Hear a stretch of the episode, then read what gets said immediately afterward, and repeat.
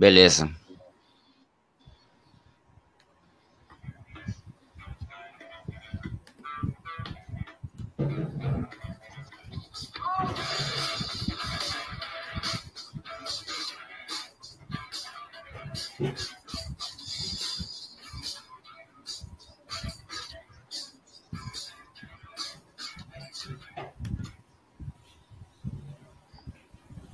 Pessoal, começando o nosso trigésimo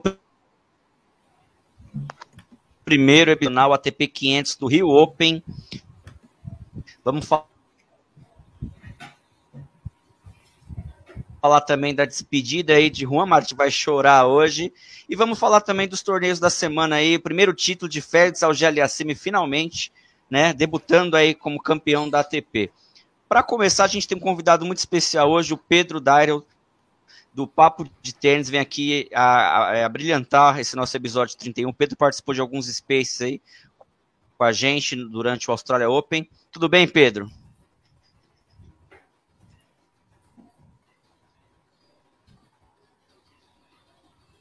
Acho que o Pedro travou. tô aqui, tô aqui, tô aqui. Tamo Pronto. Vivo. Tamo vivo. É que eu tava aqui esperando aqui me darem a chamada, assim. Né, participei dos Space errando todos os palpites, né? Mas tudo bem, né? Faz parte. A gente, a, gente, a, gente faz, a gente faz a alegria do povo nessa hora, né? É isso aí. pelo menos o pessoal Acertamos, Pelo menos a campeã, fe... a, a campeã feminina a gente acertou, né? Graças a Deus. Graças vou, começar por você. Vou começar Isso por você, bem? Pedro. Defina aí uma palavra Juan Martín Del Potro. Talvez seja o maior, seja o maior guerreiro do tenista argentino nos últimos tempos. A maior inspiração. Acho que define mais por aí o Del Potro. Né? Quatro cirurgias, joelho, punho, né, voltas né, fantásticas, e talvez o tenista que mais deu trabalho pro, pro, pro, pro Big Three, né, em, em relação a, a Grand Slam, até ganhando um Grand Slam com direito a show, né, em cima do Big Three.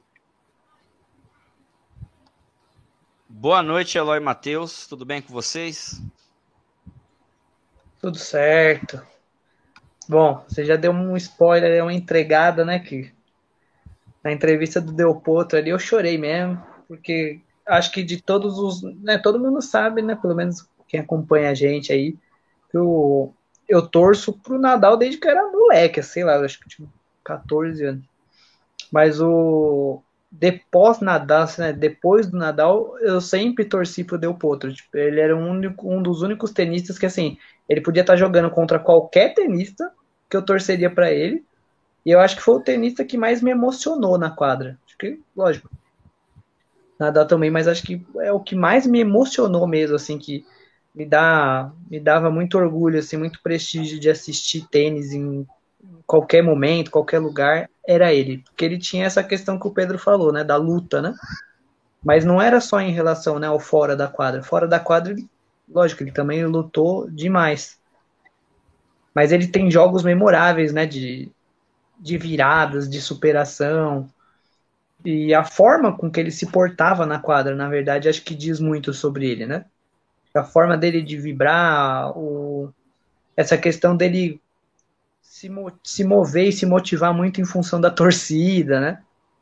Então, ele tinha muito essa coisa assim que a gente fala do. que no tênis não é muito comum, né?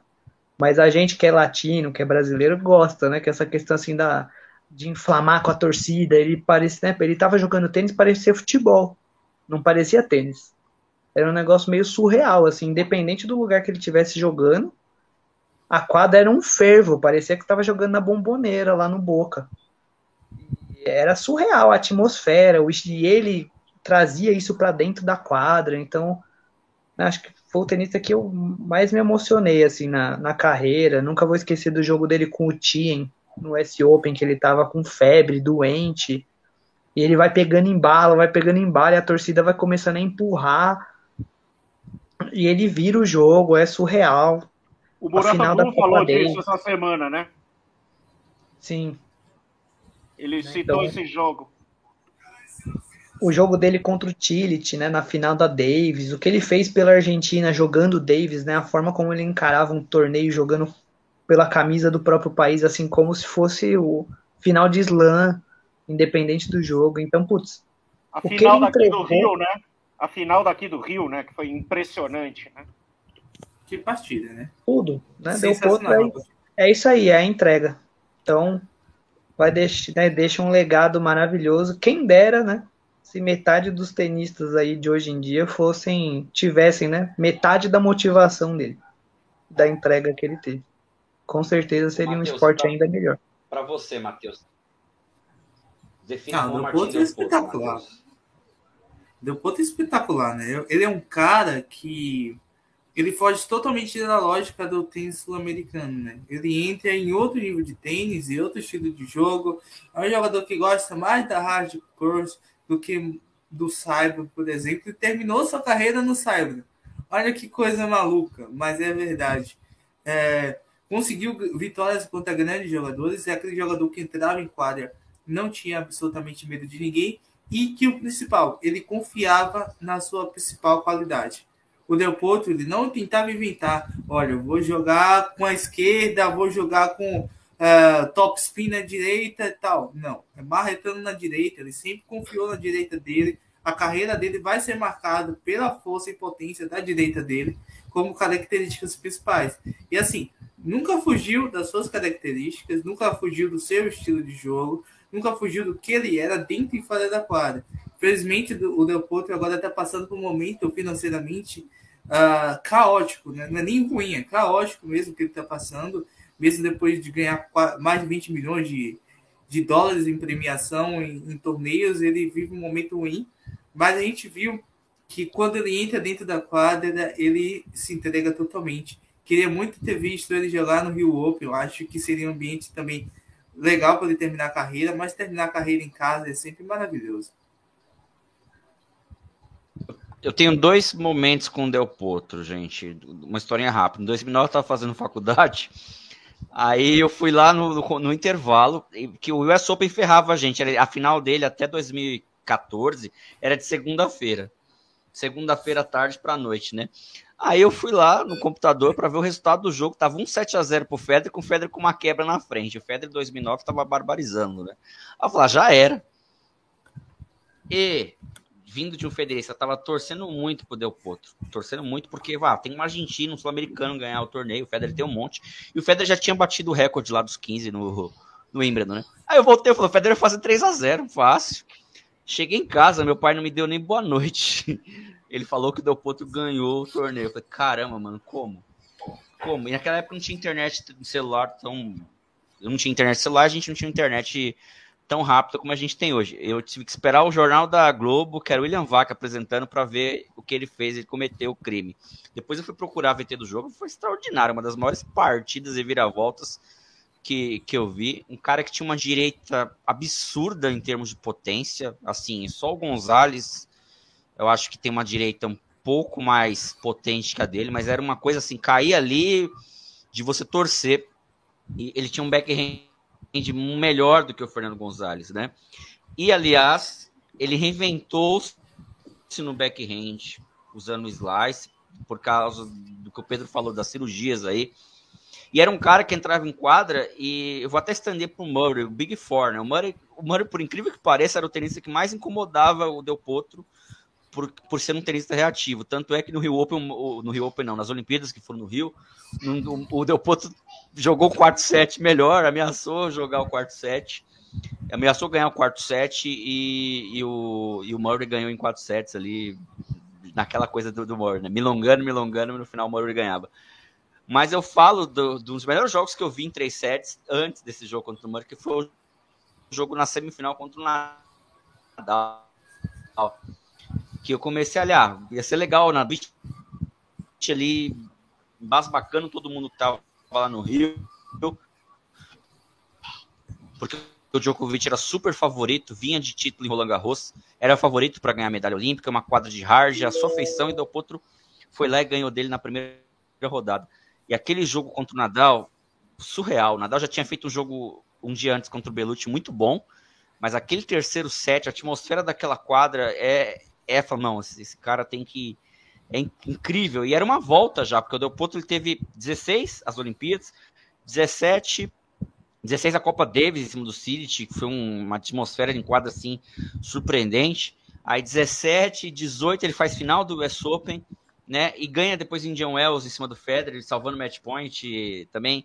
Incrível. Então, é, é, era, era, era ao mesmo tempo que era igual um tango. Era, é, você amava torcer pro Del Potro, assim, nas vitórias nas derrotas, mas a gente ficava ferrado quando, quando vinha a notícia. Juan Martin Del Potro vai operar novamente. É, é, era muito triste quando eu via isso, entendeu? Porque isso aconteceu com, com, com o Diego aqui, torcedor, na época do Guga. A gente não tinha em 2002 a internet. O Guga não voltou mais a ser o mesmo, só foi, só piorou. Então, e tá acontecendo de novo com o Federer, agora mais pro final da carreira, o Federer fez o que fez, mas isso aí sempre persegue os tenistas que eu, que eu gosto, é, essas, essas contusões, né? Mas foi, é um, foi um prazer acompanhar o Del Potro, foi um prazer torcer para ele, foi um prazer ver dois momentos distintos da carreira dele. O Del Potro clássico lá do, final da década passada, ele se Del Potro que se reinventou no seu backhand, se reinventou no seu jogo para conseguir 22 títulos de, de simples, bater em Djokovic, bater em Nadal e bater em Federer também. Um dos maiores da geração, com, com, com certeza, sem sem fazer. A gente está esquecendo também a Olimpíada de Londres, né? Que também quase que ele ganha do Federer em Wimbledon, né? O que seria. Sim. Jogo sensacional também. Que outro jogo sete longo. da história dele. Sim. Né? É o... outro que é fantástico, né? O jogo que ele fez contra o Nadal em Wimbledon. Sim. Também é cinco sets, último set longo, sem tie break, é um, um dos melhores jogos que eu vi. Teve um que ele jogou machucado, que chegou a semi de Wimbledon. É inesquecível esse jogo, porque ele já estava então. jogando já com uma perna só, né? 2012 contra o Djokovic. 12, Djokovic? Esse é fantástico. 12, 12 não, é, desculpa, 13, 13, 13. 13 né? Com o Murray é ganhando o Djokovic na final, jogo. foi 13. É então, aquele jogo assustador, 13. aquele jogo, né? Ele só não ganhou porque ele estava com uma perna, né? É, deu potro era isso aí, né? A gente que fica, fica o legado e lembrando justamente isso, né? Medalhista olímpico, acho que duas vezes, né? Campeão de slam, campeão de Master 1000. Mas se não fosse as lesões, eu acho de verdade, de coração mesmo, não é porque eu gosto dele, que ele teria beliscado um número um do mundo em algum período.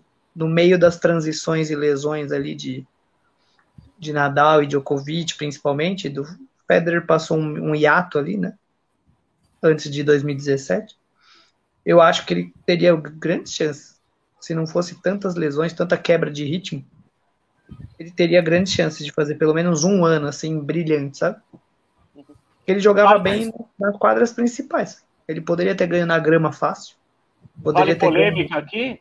Qualquer brigado, hard. Brigado com o Nalbandian, né? Os dois não se bicavam, né? Por causa de final de Davis, né? Sim. Só isso. Vou ter outra polêmica aqui. O Djokovic teria quatro anos a menos se o Leopoldo estivesse jogando ainda. Fecho fácil, concordo plenamente, porque ele era, ele encaixava, né, o jogo, ele gostava ele de ganhar do jogo. Não, assim, tirando o Nadal, tirando o Nadal e o Federer, o Murray, o Murray respeitava demais o Djokovic em slam. É, o, assim, devolver pro Djokovic era mais difícil. Né, as porradas que o Djokovic é, tinha que jogar o máximo ali para ganhar os jogos em Grand Slam. É, é, dois tenistas que, que, incomod, que, incomodaram demais o Djokovic em slam. O Del Potro e o Stan, né? Esses dois aí. Sim. Mas vai ficar a saudade, mas fica o legado justamente de um tenista maravilhoso. Para fechar esse assunto, para a gente partir para o Rio Open, é, de cada um eu vou falar por último. Qual o seu jogo inesquecível do Del Potro? A gente citou vários aí, mas fiquem com um. Vai, Pedrão. Nadal e Del Potro, Rio 2016, que eu considero a melhor Olimpíada no tênis. Eu vou, eu vou de Del Potro e Tirit na final do, da Davis. Vocês pegaram pesado, que vocês foram os dois jogos que eu ia escolher. Mas já que vocês falam desses dois, eu vou dar final do US Open contra o Roger Federer, que ele conseguiu tirar, o, quebrar o jejum. E agora o Diego se vira para falar é, o próximo. Não, eu vou falar um que já foi falado só por causa do, do seguinte, por causa do quinto set e a maneira que os dois foram se abraçar no final, de um reconhecer o trabalho do outro. Del Potro versus Nadal, 2008, Wimbledon, 2018, e depois o Nadal ainda fez um jogaço contra o Djokovic, e o Djokovic ganhou os detalhes ali no set longo, mas o Nadal em 2018 estava voando, voando, e, e, o Del Potro levou o Nadal ao limite ali, porque foram... É um, é um grande jogo, assim, eu vi alguns... No começo lá da pandemia, eu revi esse jogo, assim, em melhores momentos, não dá para ver inteiro, né, mas principalmente nos games chaves ali, você não sabia o que ia acontecer, e o Nadal ganha ali no, no limite mesmo, jogaço. Só quatro jogos aí para quem quiser ver na internet, pesquisar, e, e fica a nossa homenagem aqui para Juan Martín Del Potro, é, um dos maiores tenistas sul-americanos e um dos maiores do tênis, né, e adorava aprontar para cima do Big Three, do Big Four, se a gente considerar o Murray aí, né. Gente, vamos falar então do Rio Open, está começando aí, né, o Rio Open 2022, o nosso torneio que não, te, não tivemos em 2021 e que vem forte aí nesse, nessa quadra calorosa, úmida do Rio, um saibro muito diverso para todo mundo. O Balta chegou, o Balta, apresentaram o Roger, hein, Balta, vai subir. Vai, vai subir, Balta. Ah, garoto. Vai subir, Balta. Não sei o Bahia e o Vasco, calma, mas o Grêmio sobe. É... Calma, Balta. Então, isso, arrebenta nós.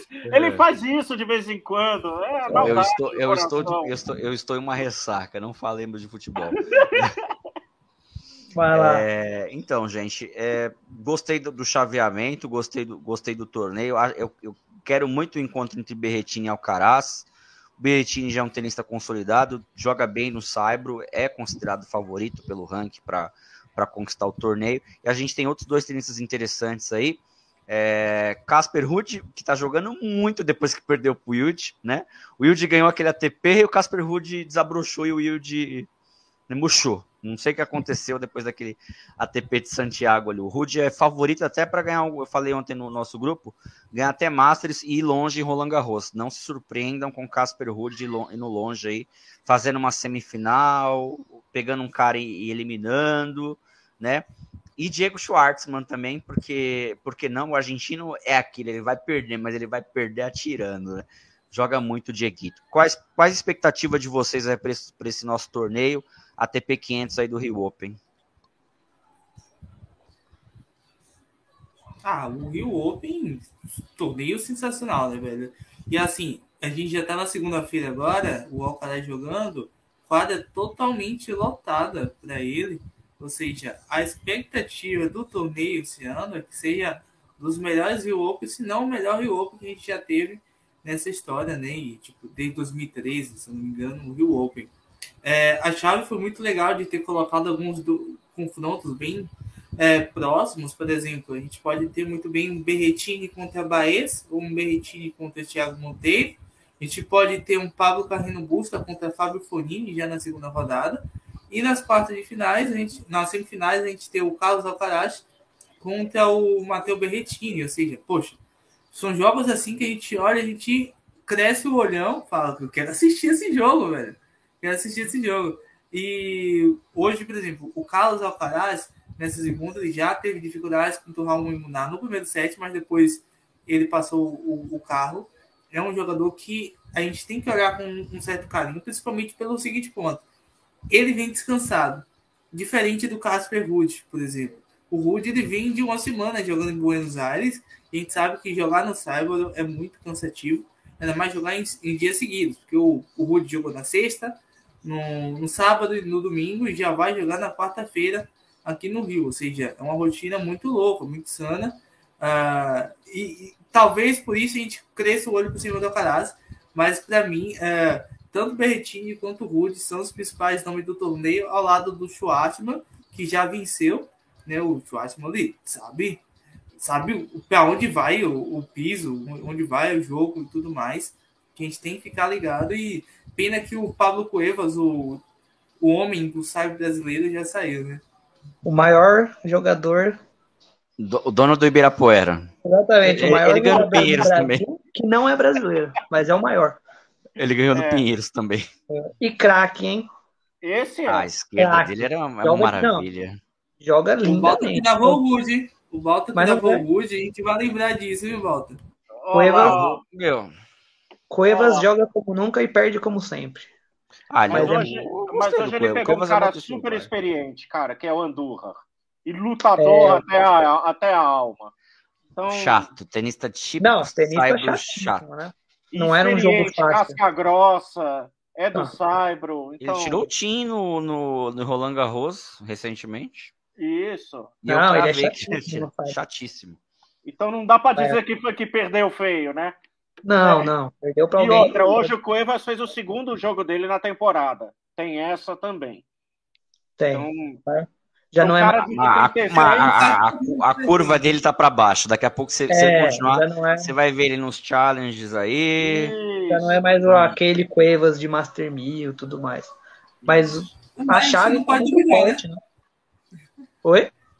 A gente não pode duvidar do Cuevas, né? Não. Se Não. ele jogar uns dois challenges no Brasil, ele volta. assim. Mas essa chave tá muito forte, né? Deixa o, o Pedro falar um pouco mais, mas o, a chave em si tá muito forte. É uma das melhores chaves do Rio dos últimos anos, fácil. Em Eu termos, pelo menos, pelo menos no papel, né? Vamos ver. Eu na- acho que dos 10 anos essa é a melhor. Disparado. Porque antigamente a gente tinha tá três ou quatro que você, você, você meio que polarizava nesses do- dois, três, quatro, né? A gente Agora tem muito. tem muito cinco, tenista seis, que ele- sete, né? Porque assim, Pé, Lajovic. A- Até o Kekmanovic eu considero aí no bolo. Mas é o Pé. e Não, não o esqueça do Lajovic. Garim. Garim é atual Garim. campeão. Então, Garim. Então, Tem- é aí que tá, não dá pra tirar o cara. Fonini também. Vai com o Fonini, tá na semana Fonini. Então, olha os nomes, né, que tem no torneio, assim, conseguiram que eu falo. É Só- óbvio que é óbvio que o Berretini vai, vai, vai poder se sobressair mais, porque ele é o top 10 de verdade ali da história. O Casper Ruud, eu acho que já ganhou, me ajudem. Mas eu acho que já ganhou dois 250 na seguida, assim, de Saibro. Eu Acho que foi o ano Não passado, lembro. ou no outro. Ganhou, ganhou. Ele Ele ganhou. Ele ganhou, ele ganhou torneios É. seguidos ano passado, sim. Ganhou. Mas não foi fez uma gira de Saibro europeia espetacular, que ele meio que Então, ganhou. Quer falar, ele chegou, se eu não me engano, em semifinal de Master 1000 na, na, última, na última temporada no Saibro. E em Roland Garros ele jogou bem. Ele desempenhou bem. Então, assim, ele é um tenista no Saibro e ele treina na academia do Nadal há muitos anos. Muitos anos. Então, apesar dele ser que- dinamarquês, né, ser de outra região, mas ele joga como um espanhol, né, no, o- que a gente fala da escola. né? Rafa, e outro, Rafa, uma coisa que eu falei ontem no grupo e que eu vou falar. Depois do Nadal, no Saibro, ele é disparado. O Nadal, que é o Ali, ele é disparado dos jogadores comuns, o que está no melhor momento no piso. Ele é o cara do piso. Né? que Então, joga assim, melhor, né? Que joga melhor, que é o É. mais constante, que está fazendo resultados bons, né? De final, semifinal, tá ali. E eu desconto um pouco que ele vai sofrer aqui no Rio, viu? Se pegar uma rodada melhorzinha, tal, a primeira, a segunda, ele embala, viu? Pra mim ele é favorito. Eu acho mais fácil ele ganhar até do que o Berretini, por causa do piso, tá? Não, por, não porque eu acho que o Berretini é pior que ele, mas no piso eu acho ele mais jogador de saibro que o Berretini. Ah, é. E, e eu, e eu vou dizer mais. É, Eu, eu, eu, eu apostei. Minha aposta é Berretini, não vou mudar agora, foi, né? É, o tenista italiano que tem um pé aqui no Rio de Janeiro, né? Que ele foi velejar com a avó, né? Hoje. A avó dele é brasileira, né? É, É, botaram ele no barco com a avó lá. né? E a avó explicando o que era saudade para ele, né?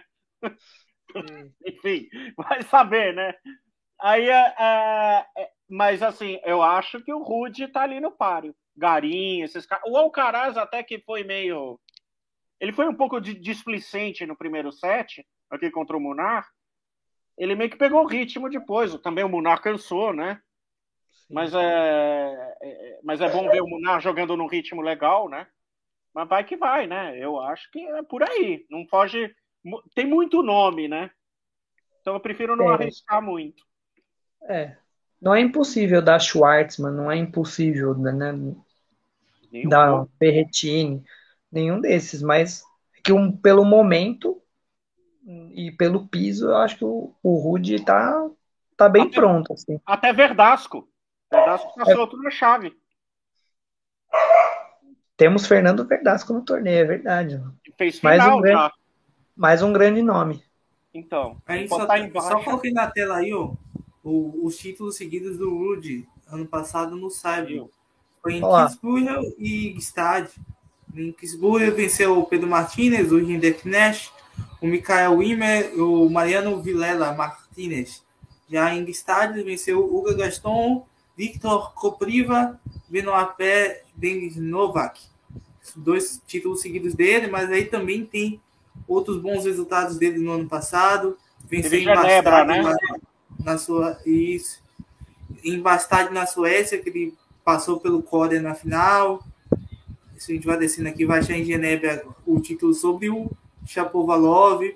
Chegou na semifinal no, em Madrid, vencendo o Tsitsipas no meio do caminho, o Aliassime, o é. Nishioka, o Bublik.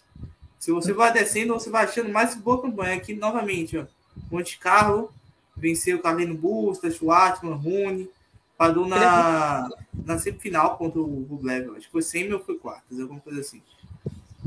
E, então, um cara que Ele tem é bons resultados recentes, né? Sim.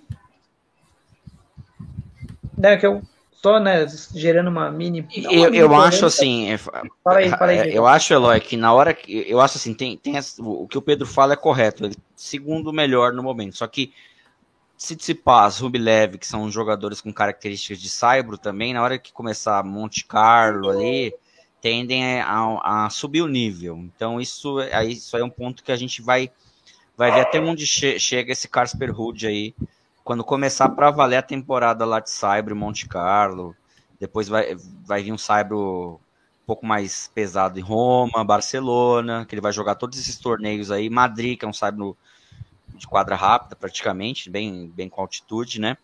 Uhum. É, tem um fator, gente, que o Nadal, por exemplo, Nadal é multicampeão no Saibro, mas esse é o pior tipo de Saibro que o Nadal, pro, que o Nadal detestava. Né? Ele não volta aqui nunca mais por causa do, das condições da quadra, né? É, o calor intenso, que é fevereiro, né? É, um, não tem umidade alta, não venta, né? E ele sofreu duas derrotas muito por conta dessas condições, para Fonini em um ano e para Cuevas no outro, né? Jogaram ali e conseguiram vencer do Nadal. Então, vocês acham que os tenistas terão dificuldades em se adaptar? Hoje eu vejo esse primeiro set aí perdido pelo Alcaraz até como adaptação, porque para quem está jogando, quem está chegando, tem que se adaptar ao piso novo, às condições, ver como é que como é que você bate. Uma coisa é treinar, outra é jogar. Na hora que ele entendeu como é que funciona, ele passou por cima do Munar porque ele tem muita mais bola também, né? É, o Munar.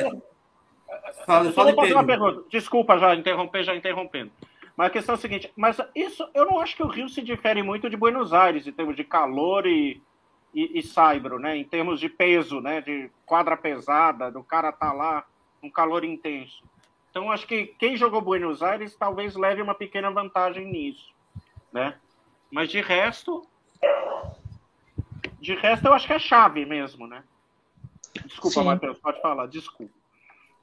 Não, falei que assim o a dificuldade de se enfrentar logo na estreia um outro espanhol, né? Um jogador que joga com muito ritmo, com muita segurança no fundo da quadra e faz você jogar o seu melhor, porque ele não vai errar.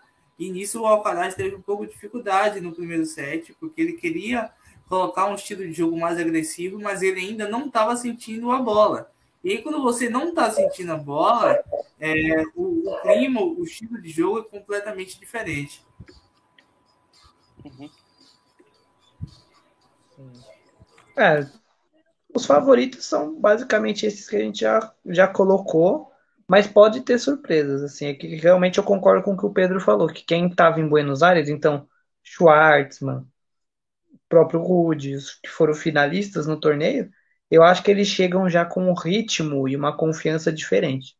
Talvez isso possa pesar para o lado deles positivamente. Então, não, tenistas que não jogaram ainda um torneio forte de Saibro antes, talvez tenham dificuldade nessa primeira rodada, segunda rodada. Vamos ver como é que vai ser o, a estreia, né, do, pelo menos desses grandes, né? Eu queria trazer uma provocação aqui, já que a gente daqui vai. vai começar a partida do Felipe Meligeni contra o Ketmanovic. É claro que antes da partida a gente tem que apostar, né?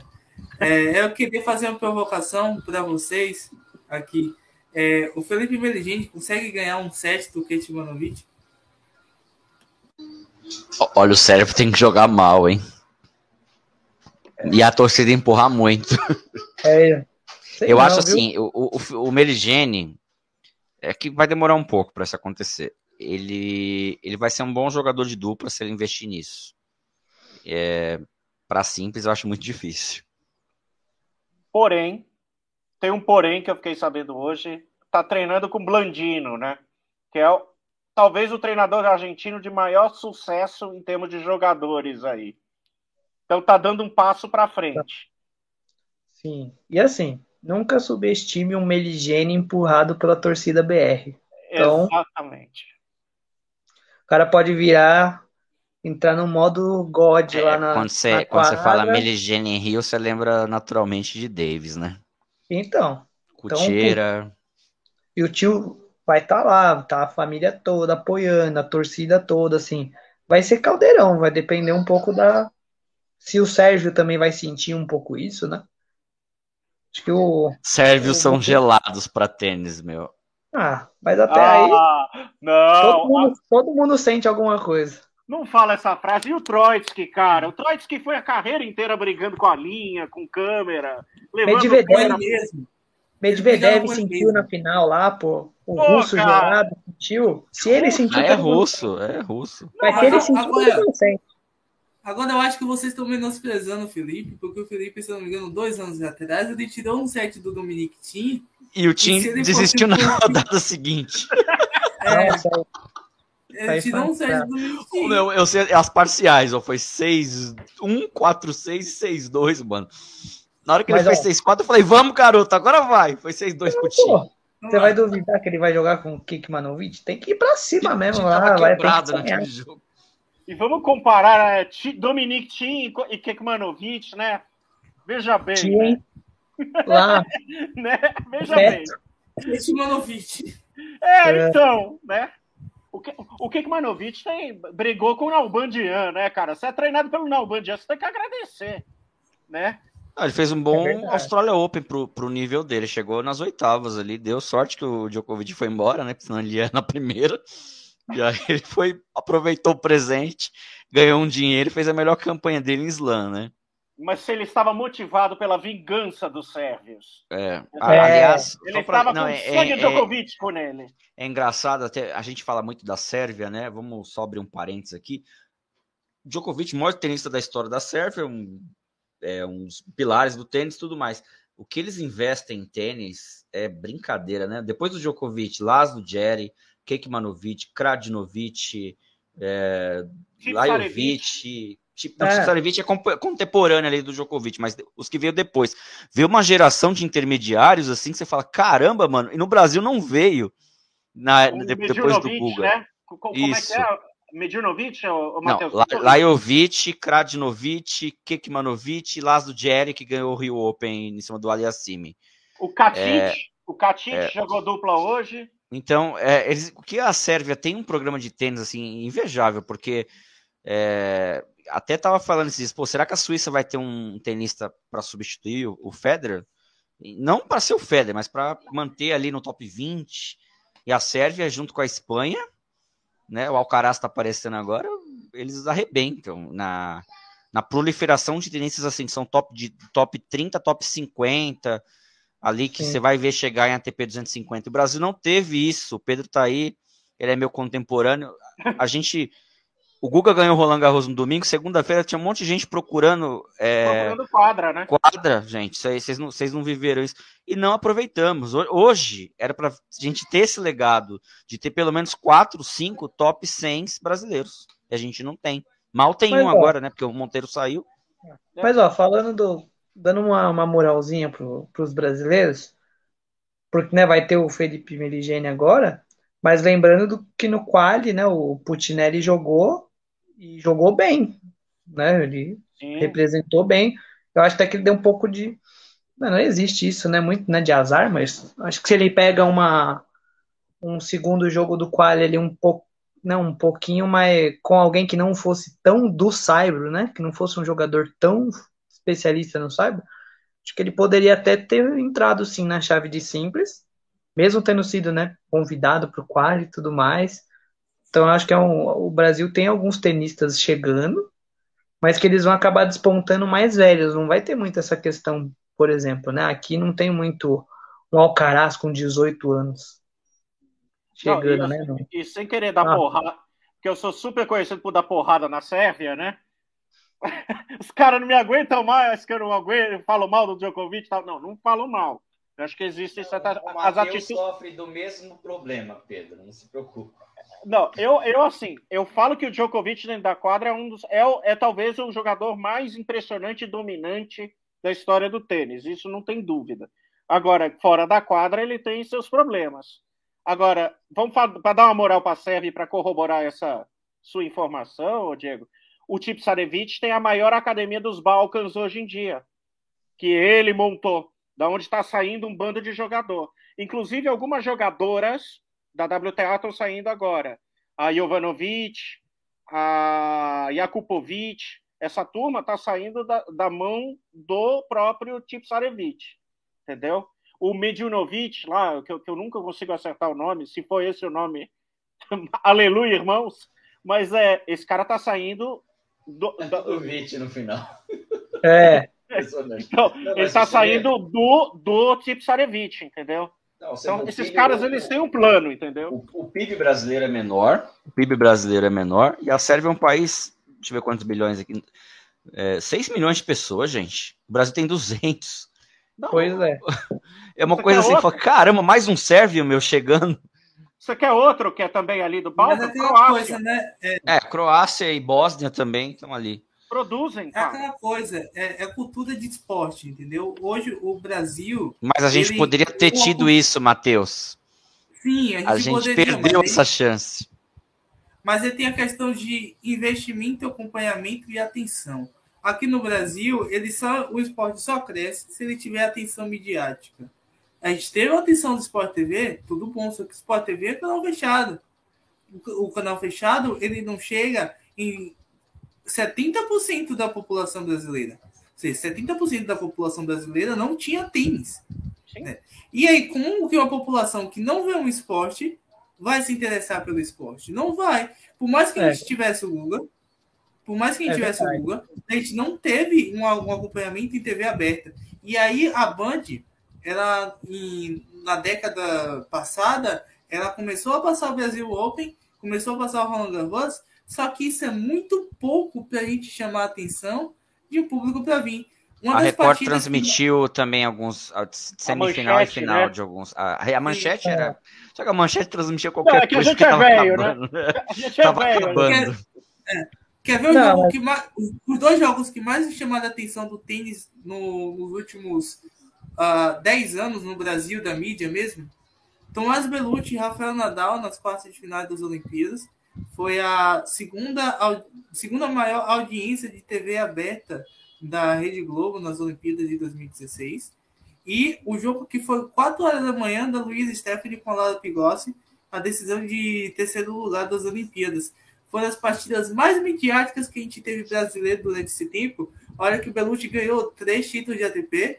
Olha que a Biadade venceu a Carolina Piscova e outras coisas mais. Mas essas duas foram partidas porque porque passaram no principal canal de televisão que a gente tem no nosso país. E não é. esqueça de Teliana Pereira ganhando em Bogotá também. Tá? É verdade. A gente, que, a gente tem que falar dessa moça também. Uma falou bastante dela hoje. É, é tudo, tudo, tudo, antes dela era mato. Ela foi lá e carpiu para Bia vir, para Luísa é. vir, para Laura vir. Era Joana, Cor... era Joana Cortez, eu, eu lembro, pra, pra Aí vinha 200 e pouco, 300 e pouco. Não. Eu falei, caraca, mano, não aparece ninguém. E a Joana Cortez foi uma senhora jogadora de tênis é... para quem veio jogar, né? Faltava muita potência ali. Não, é. O problema, o problema é que ela tinha muito toque, né? É a é. única coisa que ela tinha. Mas a, é, e, e, outra que você falou do jogo, eu vou falar bem do Belucci, vai, vou aproveitar para depois é, o povo aqui tá filmado, que aí o povo vai ver que eu falo bem do Belucci. O melhor Boa. jogo da carreira do Belucci você citou, que foi contra o Nadal em 2016 na Rio, na Rio 2016. Minha opinião, que ele fez chover naquele jogo, só que encontrou o Nadal na frente, né? Essa que é a história. Mas até aproveitando, né, a, esse papo, né, sobre as categorias de base, né, e o sucesso da, das bases de algumas escolas, dá parabéns para a escola do Canadá, né?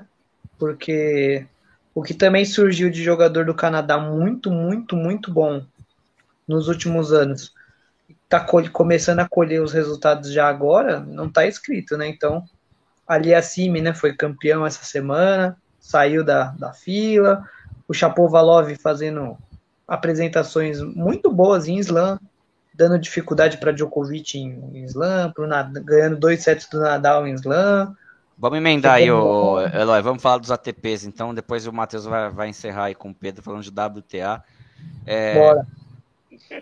Primeiro, vamos começar pelo que quase ninguém viu, mas eu vou contar para vocês. Eu estava fazendo coisas do meu trabalho e deixei a janelinha aberta ali para Isner e Opelka, né? Opa, primeiro... eu vi, eu vi também. Vamos lá. Tá janelinha aberta ali, 7-6, o Pelca, vi quantidade de. Caramba, muito ace, né? Já sabia que o jogo ia ser assim. Aí o começou, aí, aí, eu falei assim: daqui a pouco eu volto aqui. Porque vai ter outro, outro tie break. E daí que teve. teve aí, três, beleza. Três, aí vai. Né, na falta. Uh, falei 5x5, 6 aí, aí quando começa o final do tie break nesses jogos de sacadores é que fica interessante. Aí 7x7, 8x7, falei, não fecha, mano. Aí, quando começou 12 12, eu falei, meu, vai bater o recorde. Porque eu sabia que era 20 a 18. Aí eu comecei a ver, então vou torcer para bater o recorde. 15 a 15, 16 a 16. Quase teve uma bola lá que o Pelka fechou. Eu falei, putz, mano, vai, vai bater o recorde. E foi, 24 a 22 pro Pelka. A gente tem aí nesse jogo uma passagem de bastão, gente. Porque o grande sacador desta década foi o John Easter, né? Não tem dúvida. Isso que vivia, vive do saque. E o Wisner é uma coisa, porque ele é muito carismático. Eu detesto os jogadores do estilo dele. Tipo Raonic, Karlovic e tal. Só que o Wisner é carismático. Não fale mal de Dr. Ivo. Dr. Né? Ivo é o melhor. É Dr. Ivo é o melhor. Grande Dr. Ivo. Ele tirou o Hewitt em 2003. Ele, ele, ele, ele tá salvo na minha lista. Ele não é inimigo. ele, ele cometeu o crime em 2003, tirando o Hewitt na primeira rodada. De, não, a, gente, acessem a cara do Hewitt na hora que perde o jogo, a cara de bunda que ele fica, que ele cai na primeira rodada de Wimbledon, atual campeão, abrindo a quadra principal. Isso, é Nunca aconteceu isso. Nunca. É. E aí dá uma olhada na cara de bunda do Hewitt. Depois, é impagável. impagável. É, é eu só fui gostar do Hewitt milhares de anos depois. Sim o, o Pedro viveu a época, o Hilt, o Hilt batia nos argentinos no brasileiro e tirava sarro, né? É, mas voltando, o Isner passou o bastão pro Pelca, o Pelca vai ser o grande sacador desta década, já está, já está sendo. Vai fazer até mais esse se bobear do que o Isner, né? O Isner acho que ainda tem um serviço um pouquinho mais qualificado, porque ele não depende tanto do ace. Às vezes é, um semi-ace, uma, uma, uma, bola que vem ali para a direita dele, que a direita dele é, é boa também. Mas tirando isso, meu, é um jogo chato que só, mas o Isner é carismático. Então o Pelka ganha o terceiro título dele de ATP aí, né? E vem uma geração americana aí que cumprindo seu papel, né? Brusque, que, que, é, que é o novato, que foi vice aí, esse tem um pouco mais de, de qualidade, tem um toque mais refinado. Giron foi muito além, poderia ter ganho um jogo e ter feito essa final de ATP, né? Mas ele é o Pelka aí, fazendo aquilo que, que que a gente vai ver. Vai pegar o Medvedev, opa, um sacador. Vamos ver se vai entrar o jogo dele. Jogo chato de se enfrentar quando você pega. E para falar dos sacadores que eram melhores, assim, Milos Raonic, sempre torci contra. Porque, além do estilo, não tinha Meu carisma Deus. nenhum. O Isner tinha pelo menos o carisma, né? O homem do Gumex. Ele tinha patrocínio, né? Para botar Mas, aquele cabelo ou, na régua, né? Do Djokovic, ou o filho do Djokovic. Oh, meu Deus Isso porque você não falou do Sam Curry, né? O... Mas Nossa, o Sam o Sam Querrey é horroroso. Não, o Sam Querrey tem, tem um jogo um pouquinho mais baseado em forehand, em saque forehand, não só o saque. O melhor é... é... a cara do Eloy, cara. A gente falando desses caras, ele olhando, pelo amor de Deus, muda de assunto, cara. Tá, vamos, vamos, vamos, vamos para Buenos Aires. Vamos falar do oposto, oposto, oposto. Temos que falar de todo mundo, tá? Vamos falar do oposto. Vamos falar do oposto. Mas que o jogo Buenos é Aires. É. Eu gosto quando eu não gosto, eu gosto de ver um sacador contra um tenista diferente porque você tem comparação, como ele se, um como ele se desenvolve de estilo, né? e tal. Agora quando é dois sacador, mano, não, não e outra, é a segunda final, a terceira deles, que é a terceira que o Opelka ganha e é o jogo de é o jogo mais alto da história do tênis também. Que além de quebrar recordes, né, tem a história do jogo mais alto da história do tênis, em termos de altura de tenista, né? Um tem 2,9 e outro tem 2,11. Então você, é o que você vai Agora, ver. Agora deixa eu fazer o Pedrão chorar, então. Ó, melhor tenista sacador alto nesse estilo, só saque. Mas que não tinha só saque, tinha um backhand também muito bonito, Goran Ivanisevic. E tinha toque. É. Tinha toque, tinha paulada, tinha tudo o Ivanisevic. E, é e o... Tirando, é que assim, tinha poucos torneios na grama, mas depois do Sampras e do... Eu, eu coloco ele assim, é ele, Rafter, Sampras ali nos anos 90 como os melhores tenistas da grama. Ele ganhou do Rafter, né? E pra, pra ganhar um Wimbledon que ninguém esperaria que ele ia ganhar, porque ele veio com o Ed Card.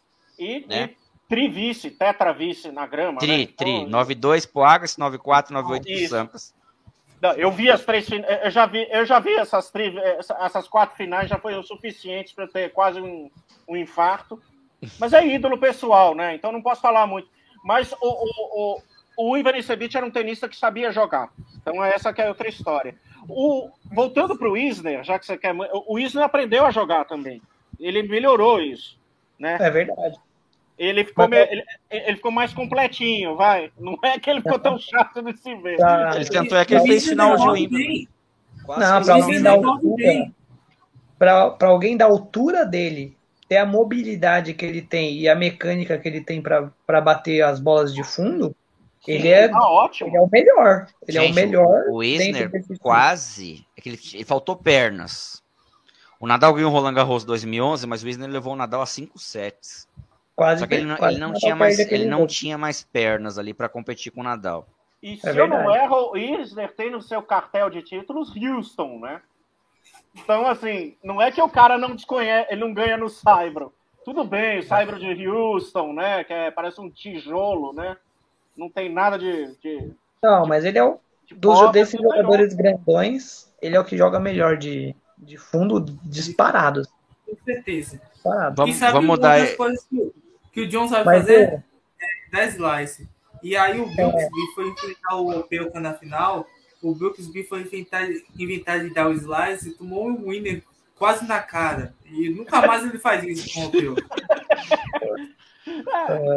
Vamos Mas, lá, gente, mudando, é, do, mudando assim de, mudando tudo, saímos registro, por favor. da hard ali de Aces de, de Dallas, vamos pro, pro jogo mais de consistência ali de Buenos Aires. É, Casper Ruud ganhou do Schwartzman, Schwartzman guerreou, guerreou, mas faltou perna no final. E o Ruud tá com uma tá com uma confiança maior, né? Tanto é que vem aqui para o Rio como um dos favoritos. É sempre lindo acompanhar Buenos Aires, né, gente? Aquela quadra, aquela atmosfera. Um torneio tradicionalíssimo. É um dos ATPs 250 mais tradicionais que a gente tem. Tanto é que Nadal veio, veio jogar, Vavrinka veio jogar, é, Ferrer nem se fala. É, o que, que, vocês viram de Buenos Aires, desse título do Ruth? Eu não, não, não, não eu acompanhei mais a parte de Buenos Aires por conta do Del Potro. Né? Depois não tanto, mas eu vi o jogo da final. Foi um jogo muito bom. E o eu achei que tanto o Schwartzman quanto o Rude eles deram sinais do que a gente estava conversando no começo, de que eles vêm forte para a gira de Saibro mesmo, o Master 1000. Né? Então, quando chegar né, na Roma, Monte Carlo, Madrid, são dois tenistas que com certeza vão estar tá lá disputando e dando trabalho. Mas acho que o. Também destacar um pouco o Baez, que a gente estava que a gente estava conversando só antes né, do, do programa começar. Vai estar tá aí também né, no, no Rio, se não me engano. E esse aí vai ser tão encardido quanto todos os outros citados até agora. Então, Tenista argentino, guerreiro, lutador, consistente, jogador de saibro. Então, olho nele aí também. Acho que chamou atenção em Buenos Aires e vai chamar no Rio também. E o Serúndulo também, né? O Serúndulo que deu um calorzinho danado no, no Diego Schwartzman. A gente fala assim por lá, eu o Henry, o Francisco Serúndulo é o Serúndulo bom. Você foi generoso, foi um calorzão. É, é, é o menos um. eu até assim, achei que ele ia ganhar uma hora. O segundo ele levou o Schwartzman a um estresse muito grande. E aí teve aquela partida de para, volta, para, volta. Eu acho que isso acabou pesando na final pelo Diego Schwartzman. Que a gente sabe que é um grande jogador, mas eu acho que isso acabou até atrapalhando ele de lutar mais pelo título. Eu acho que chegou no terceiro set, ele já estava bem mais cansado que o Casper Ruud. Ele é um jogador que joga muito de fundo da quadra, fundo da quadra, fundo da quadra, correria para lá, para cá, para cá, e estava cansado. Mesmo assim, mais uma outra grande campanha do Casper Ruud no Cyber, o homem está voando no Cyber, está voando. Acho que uh, eu nunca vi um crescimento tão rápido de um jogador em um piso assim, desde Nadal, né? É um jogador que cresceu muito, um jogador que é alto, que a gente não espera que ele jogue tão bem nessa superfície, mas ele joga muito bem que foi um torneio interessante. Outro jogador que a gente pode falar desse torneio, além dos dois, foi a Fernando Vedasco. Né? Só, Vedasco só um minutinho, Matheus. O Eloy, vai, o Eloy vai ter que sair. Eloy. Sim. Fique à vontade aí, beleza? A gente volta é. aí no, no, conversar no, no episódio pós-Rio Open, tá bom? Sim. Antes de você sair da sua boa noite, gostou do pra gente falar do, do próximo assunto? Aí o Matheus encerra. Gostou do título de, do Aliassime? Gostei. Que a gente fala há três anos que se ele não ganhasse nenhum título, ele nunca ia ganhar os maiores. Então tinha que começar de algum lugar. Finalmente abriu a porteira, maravilhoso para ele.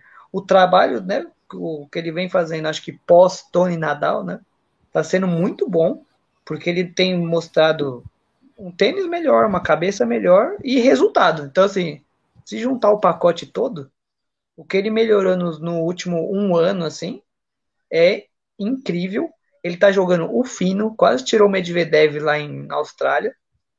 Chegou em semifinal também de Slam na West Open. Então, assim, ele tá numa sequência muito boa. Super merecido, né? Acho que já devia ter ganho torneios desse porte, assim, até antes. Foi maravilhoso para ele. Espero de verdade, assim, que agora ele dê uma deslanchada, assim, pega um pouco mais de confiança. Só falando assim, né? Porque eu sou fã, né? Vocês sabem também. Que bom ver o Tsitsipas jogando o mínimo, assim, né? Que ele sabe, né? Chegando numa finalzinha, né? Aleluia, né? Vamos ver se volta um pouco mais. E eu, né, inclusive, falando sobre ele, eu acho ele ainda melhor que o Rudy no Cyber. No, quando ele tá bem, sim, sim. o que ele jogou lá em Monte Carlo, o que ele jogou em Roland Garros, ele pós Dominic Thiem e Nadal, eu acho que ele seria o mais indicado para meio que dominar os torneios de Saibro, que ele gosta muito e ele joga muito bem, ele se adapta muito bem no Saibro. Mas a cabeça e a consistência, né? Talvez o Rude tenha mais. Então, quem sabe, né? Mas... E parece que agora o Tsitsipas também, né? Tá mudando um pouco, desvencilhando do pai, né? Guarda aí, Pedro, que a gente já vai falar, já vai falar de Roterdã. Beleza, Eloy, fica, fica em paz. A polêmica para terminar, Eloy. Valeu. A terminar. O Grego entregou a partida para o Alessio? Não, não. Não? não. Jogo é. Não. Foi, um, dia não tão bom dele, um dia bom do Aliassime, mas até aí acontece toda hora, qualquer lugar. Não acho que entregou, não. Mas o Tsitsipas, se for assim, né? O Tsitsipas ele tem acho que oito vices de ATP 500, não é isso? Ele nunca ganhou um ATP 500, ele é vice de um monte, mas nunca ganhou. Só ele só ganha 250 ou Master 1000. É. Então, assim, para falar do grego a gente fica aqui mais uma hora, porque ele dá, ele dá pano para manga. Mas, gente, Beleza, Eloy. Abraço, Eloy. Fica ouvindo valeu. a gente aí que a gente vai, já vai falar de Roterdã já. Matheus, continua o papo aí sobre Buenos Aires, que você estava falando do Serúndulo. Não, falei do Serúndulo e fez uma grande campanha, entrou como Special Exempt agora aqui no Rio de Janeiro, é um jogador que pode crescer porque o Cyber ele carece de novos jogadores e o segundo ali apareceu muito bem. Ele é muito melhor que o irmão dele, o Juan Manuel. Muito melhor. E quem dizer que é o contrário, eu vou contestar totalmente. Não é porque o cara tem um ATP que ele é melhor do que o outro. É, o Wilde é melhor do que o Thiago Monteiro? Não é. Não é. Não é. E aí, teria que ser, teria que ser. Exatamente. Tem mais bola, mas não é só ter mais bola. Hum, né? Não é. Não é só isso. O, o Monteiro é muito e mais aí... consistente na linha de carreira dele. né? Mas o Wild teria, teria que ser porque ele tem mais bola, mas o tênis não é só mais bola. É, gente, tava falando com ela aí, Roterdã, finalmente o Aliassime conquistou o primeiro título dele, após bater na trave oito vezes. E vou completar o que o Eloy falou aí. Tava mais do que na hora, mais do que merecido. Já era para ter vindo antes. Mas até falei para ele em outros episódios aí. Vim jogar os ATPs aqui mais fracos. É, até jogar Rio, jogar, jogar Buenos Aires, Córdoba e o Chile, para ver se ele ganhava um. Que acho que agora ele vai se soltar. É muito importante acontecer para isso, porque o Aliassime tem bola para ser campeão de coisa grande. A gente viu, foi um dos melhores juvenis aí no masculino dos últimos anos e tá com o técnico certo, que eu acho que o Tio Tony, se conseguir. Eu considero o Brad Gilbert o melhor treinador da história do tênis, o cara que mudou. É, elevou o patamar de ser treinador de tênis. Brad Somos Gilbert. dois. Somos Mas dois. o Tio Tony, só porque eu não considero o Tio, o tio Tony o, o melhor, porque o Tio Tony só treinou um cara. Fez o melhor trabalho do mundo com esse cara, né? né? Mas precisamos ver como é que ele vai ser com os outros. E o trabalho está começando a dá certo, entendeu? Eu coloco o Brad Gilbert ali, o Tony ali um pouco abaixo ainda, mas é um você ouve as entrevistas, você entende um pouco onde o que, que o Nadal era, era plano e execução, plano e execução, né? Então, é, acho que o Aliassime é, vai crescer depois disso, porque nem você tem muito de cabe muita coisa de cabeça. Será que eu vou ganhar? Será que eu vou ganhar? Agora já ganhei, da baixada, ele vai conseguir conquistar coisas importantes aí. Foi um grande torneio de Roterdã. Tsitsipas, ok, tudo bem, perdeu, mas aquilo que a gente falava na Austrália, precisava voltar. Não teve um final de 2021 muito bom, teve uma temporada ali Roland Garros excelente, ganhou Monte Carlo, mas faltou e, e, acho que ficou na cabeça dele.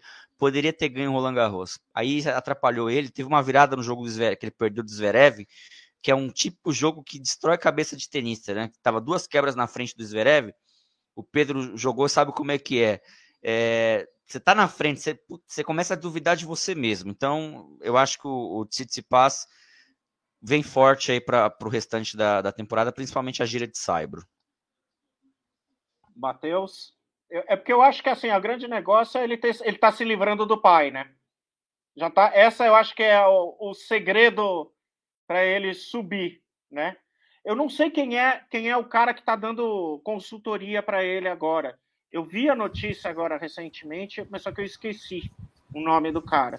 E a, e a questão é o seguinte: ele se desvencilhando do pai, o Tsitsipas dá, começa a dar o savou. É a é mesma é coisa. Hã? É outro, é outro jeito de jogar, outro, outra cabeça dentro da quadra quando ele, é. para de prestar atenção no pai. É, e, e cara, é, é assim, de novo, o Aliassime é.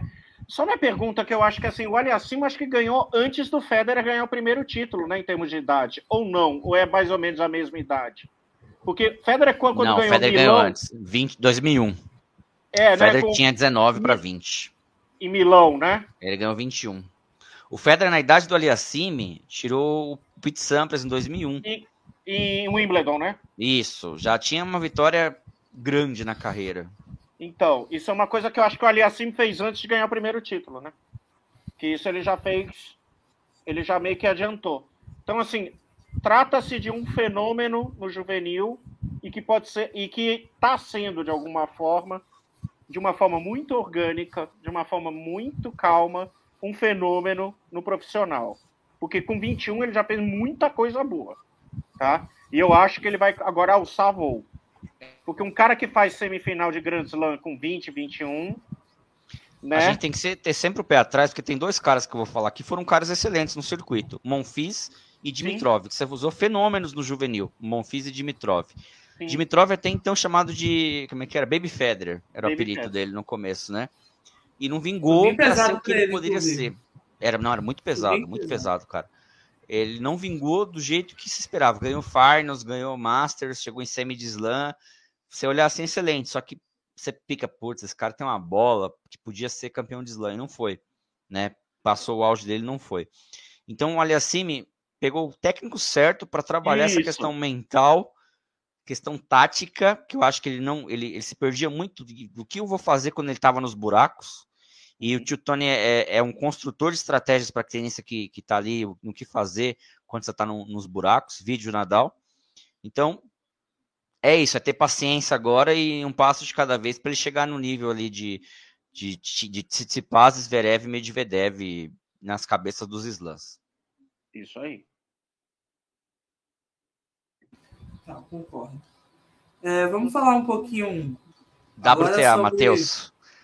Deixa eu abrir, Ma... né? deixa eu abrir para vocês, Matheus. Conta Veit. Essa é o conta fenômeno do momento, né? Essa conta é o fenômeno do momento. Conta aí para mim, conta Veit. Você tá maluco? Ah, o que a Conta Veit fez no domingo com a Sakari, eu chamo de maternidade. Acho que ela assumiu assim a maternidade sobre essa cara e falou assim: "Eu que mando em você, minha filha". Porque terceira final consecutiva das três que a Conta V vence a Sakari. Ou seja, a Sakari é o Vasco da Gama da WTA nesse momento. Olha, respeito com o meu time. é, a, é, a, é, o time, é a jogadora do vice até o momento. Não, brincadeira essa parte, a Sakari ela ainda precisa de algumas coisas no jogo dela para começar a ser campeã. Principalmente ela precisa ser mais equilibrada durante toda a partida. A Sakari é um jogador que joga no nível físico técnico muito alto em determinado momento da partida, em outro momento ela vai sentindo e vai baixando. E nesse momento que vai baixando, a adversária vai montando em cima dela. E foi assim. Segundo set foi assim. A, a conta Vest, ela aproveitou o momento de desestabilização que a Sakari baixou o ritmo, nem desestabilizou, ela baixou o ritmo mesmo. E aí a, a conta V, ela cresceu nisso. O jogo que estava equilibrado até ali, a conta V aumentou o nível. E no terceiro set também, o jogo que estava equilibrado, essa cara estava bem, estava sacando bem, estava devolvendo bem, só que não conseguiu quebrar a conta V, não conseguiu colocar uma vantagem sobre a conta V, e aí a conta V, ela era aquela jogadora que é mineirinha, que ela tá ali quietinha, ganhando os games de saque dela, e na hora H ela cresce um leão e vence as partidas. WTA é o seguinte, não basta você ser melhor 90% das partidas e na hora H você fraquejar. E aí a Sakari fraquejou e a Conta V montou em cima dela. Uma ótima atuação da Conta V. Eu espero muito ainda dessa menina ainda e no ano de 2022. Eu, eu falaria assim para vocês, seria uma aposta muito maluca, mas eu não, não vejo ela sem vencer um, um WTA 1000 até o final da temporada. Eu acho que ela vai vencer alguma hora. Grand Slam, já não sei. Grand Slam são duas semanas de alto nível. Mas no WTA 1000, eu espero muito que a Contavei vença até o final da temporada. É, eu acho que a Contaveit é aquilo que a gente né, já conversou muito, né? Ela vem numa toada desde o meio, assim, da, da gira americana, né? Até agora, mas assim, assustadora, né? Ela vem fazendo um resultado melhor do que o outro, títulos consecu consecutivos, jogando bem no finals, né? Enfim, é... são quantas vitórias seguidas em quadrindó? 18, 20, né? É algo assim, é, é um absurdo o número que ela tem.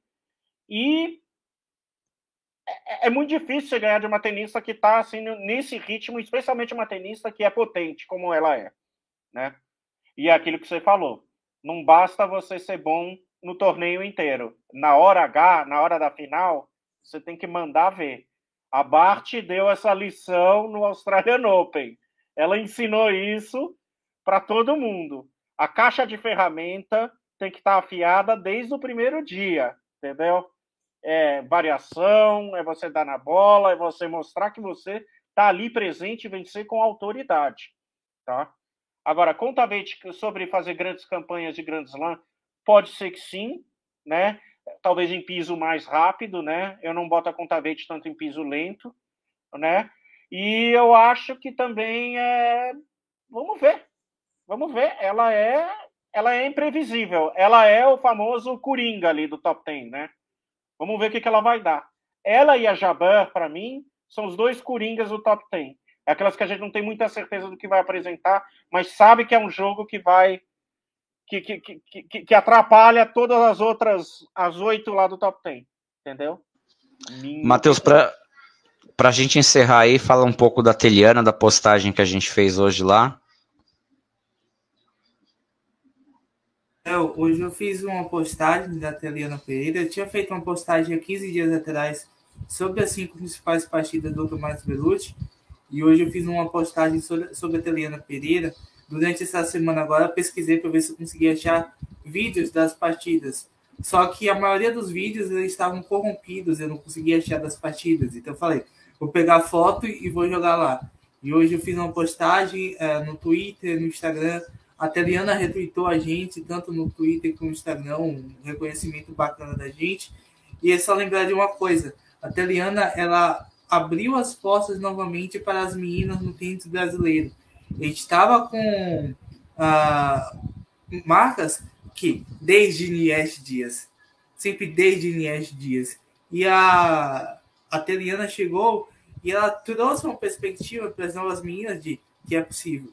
Tanto que a Bia, ela sempre fala, né? É, eu me inspiro muito na Teliana. A Laura fala a mesma coisa. A Luísa também fala a mesma coisa. Ela abriu as portas para que novas meninas aparecessem, novas meninas tivessem atenção. Se ela não tivesse ganhado aquele título lá em Bogotá, eu não sei o que seria de, dessas meninas que estão aqui agora. Tipo, não sei se a, a Bia chegaria tão longe, se ela seria tão motivada. Nossa, será se eu vou conseguir chegar? Mas no nosso país ninguém chega tão longe no tênis. E aí a gente fica muito agradecido pela Teliana ter retweetado a gente, ter sido tão gentil conosco, como ela é com todo mundo, que é uma pessoa extraordinária, Teliana. Todo mundo que conversa com ela sabe a pessoa ótima que ela é. A gente sente saudades da Teliana, mas a gente sabe da importância que ela tem uh, para o tênis. E aqui fica o agradecimento do mundo do tênis podcast para Teliana Pereira e para todas as outras meninas que estão aparecendo aí no juvenil e é, que está no infantil ainda, que pode fazer o futuro do tênis ainda maior e que está aprendendo cada vez mais com essas grandes jogadoras que estão surgindo do Brasil e uma guerreira como foi a Teliana Pereira. Muito bem. Pedrão, obrigado pelo, pela participação. A gente vai montar um episódio ainda para a gente falar de, de, anos 90, porque Eita, se deixar sessão a gente... natalina, sessão natalina. Se, se deixar é a gente nóis. fica horas falando aí de tênis anos 90, né? Eu falo Inclusive tem uma, tem uma, menino, hein? É, tem uma página chamada Pagode anos 90. Se deixar eu e o Pedro fica horas e horas falando aí de tênis anos 90, né? Saudosistas. Obrigado, Pedrão. É, fala aí suas redes para o pessoal seguir você, para acompanhar o seu podcast. Isso, vamos seguir aqui, né? Papo de tênis, né? Arroba Papo de Tênis, né? Pode procurar a gente, né? Twitter, Spotify, tudo. Eu e o Fredão, que não pôde estar aqui, né? Tá voltando para o Canadá. A gente, vocês falaram tanto do tênis Canadá. Olha, a gente é o, a, nós somos o podcast que mais fala do programa desses caras. A gente tem aqui uma discussão para falar sobre isso. Trabalho bem feito de captação de base e tudo mais. Mas assim, a gente tende mais ir para uma, uma coisa de conhecimento, porém, com uma, fazendo gracinha, né? Rindo um pouco. E, a gente, e eu tenho o Elvis do meu lado, né? Que é o Fredão, né? Canta sempre uma música do Elvis. O Matheus está até rindo, porque já pediu música e ele cantou, rapaz. Né? Diegão também, né? Se bobear, né? Mas, rapaz. Pedi é, rios para ele, ele cantou. O Fredão é top. Cantou bonito, né? Além do mais, né? Não enganou ninguém. Mas enfim, cara, a gente está aqui para isso, né? falar mais de tênis e falar de uma maneira legal, né? Porque, cara, tênis é aquilo que o Diego falou. É, eu joguei, fui juvenil, tudo mais, mas eu falo, cara, o que foi o Guga pra gente e a gente se arrepende hoje do pessoal que procurava a quadra nessa época poderia estar jogando até hoje, se divertindo e o tênis ser um esporte é, mais popular, né? No nível do vôlei, do basquete, até do handball, né? Para quem é mais do norte e nordeste do país, né, que tem um handball que é muito forte. E eu acho que o tênis poderia estar nisso, mas infelizmente não estamos nessa. Né? Matheus, suas palavras finais aí. Ah, agradecer a todo mundo que vai acompanhar ainda esse podcast. A gente está fazendo pelo YouTube, mas vai ter muita gente que vai acompanhar ainda depois, que chegou até aqui com a gente. Uh, a gente vai continuar torcendo pelos nossos compatriotas, né? O Rio Open é uma oportunidade excelente da gente ver os compatriotas jogando dentro de nossa casa, mesmo que não ganhe, mesmo que não chegue longe, é uma oportunidade de net. Agradecer todo mundo que está acompanhando a gente nas nossas redes sociais, arroba Tênis e Podcast lá no Twitter, lá no Instagram Mundo Tênis Podcast, e está fazendo trabalho muito massa. E a gente vai chegar até o final do Rio Open, até os mil seguidores. Mil. Isso aí, gente. Siga a gente que a gente quer chegar até o final do Rio Open a mil seguidores, né? É... E é isso. Essa semana ainda tem Space. A gente vai ver se vai ser quarta ou quinta-feira. A gente pretende fazer durante o torneio pelo menos dois Spaces aí no Twitter para vocês é, acompanharem a gente. E fique com a gente aí, siga a gente que vem muito conteúdo de tênis aí bacana. Abraço, gente. Só abrir um parêntese aqui, Beligene Alves aqui, 5 a 3 Kekmanovic, tá dando trabalho, tá? Isso aí. Um abraço, pessoal. Tchau. Valeu.